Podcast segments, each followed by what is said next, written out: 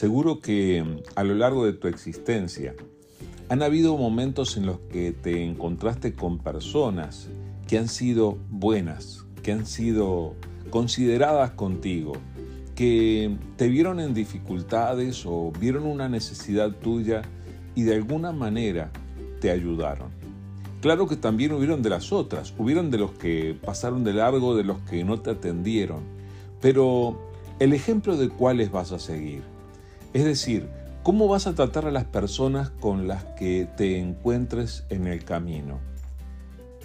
Esta es una cuestión que tenemos que decidir de antemano y tenemos que proponernos tener un estilo de vida que pueda representar aquellos valores que llenan nuestro corazón y en especial nosotros que hemos creído en Jesús tenemos que representarlo y tenemos que representar el cumplimiento de lo que Dios quiere en nosotros.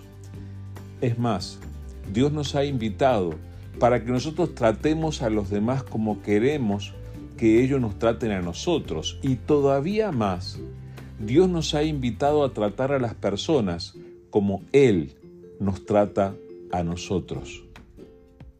Oye, tenemos que reconocer, Dios ha sido bueno con nosotros, ha sido misericordioso, ha tenido clemencia y nos ha ayudado. Así como Él nos ha ayudado, nosotros tenemos que ayudar a otros.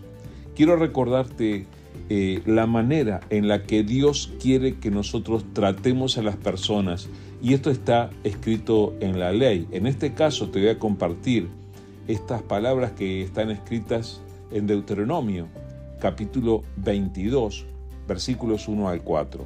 Dice así, si encuentras deambulando por ahí el buey, la oveja o la cabra de tu vecino, no abandones tu responsabilidad, devuelve el animal a su dueño. Si el dueño no vive cerca o no sabes quién es, llévalo a tu casa y quédate con él hasta que el dueño vaya a buscarlo. Cuando eso suceda, debes devolvérselo.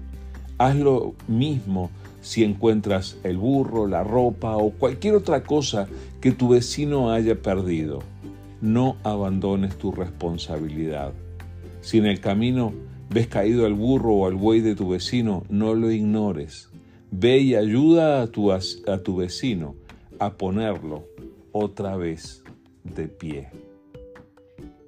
Qué tremendo que es esto, qué tremendo es que en la ley de Dios haya indicaciones como estas que nos llaman a la responsabilidad sobre el cuidado de la vida de otras personas. A diferencia de lo que algunas personas pueden pensar, la revelación de Dios no se trata solamente de cuestiones espirituales, de asuntos teológicos, sino que trata con asuntos bien prácticos de nuestra vida y es allí donde se manifiesta la obra que Dios hace en nosotros. Y quiero compartirte también estas palabras que están al final del capítulo 24 de Deuteronomio, del versículo 19 hasta el final, donde dice, cuando estés juntando la cosecha y olvides un atado de grano en el campo, no regreses a buscarlo, déjalo allí para los extranjeros, los huérfanos y las viudas. Entonces, el Señor tu Dios te bendecirá en todo lo que hagas cuando sacudas los olivos para que caigan las aceitunas, no pases por las mismas ramas dos veces. Deja las aceitunas que quedan en el árbol para los extranjeros, los huérfanos y las viudas. Cuando coseches las uvas de tu viñedo, no repases las vidas, las vides. Deja los racimos que quedan para los extranjeros, los huérfanos y las viudas. Recuerda que fuiste esclavo en la tierra de Egipto. Es por eso que te doy este mandato. Recuerda que fuiste atendido en tu necesidad. Recuerda que a Dios le importan los más vulnerables, aquellos que están en necesidad y que viven a tu alrededor. Entonces, por un lado, Dios nos llama a la responsabilidad cuando, por ejemplo, encontramos algo que no es nuestro. No lo tomemos como si fuera nuestro, no lo tomemos como si fuera, bueno, ahora lo encontré, aquel que lo encuentra, pues es suyo. No, busca al dueño. Alguien lo perdió, le pertenece a otra persona. O eh, cuando eh, tengas algo, deja algo de lo que recibiste para atender la necesidad de los más vulnerables.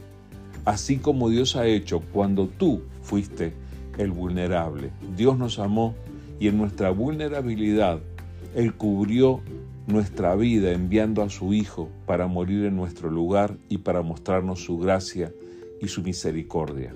Hagamos así con cada persona que vive a nuestro alrededor.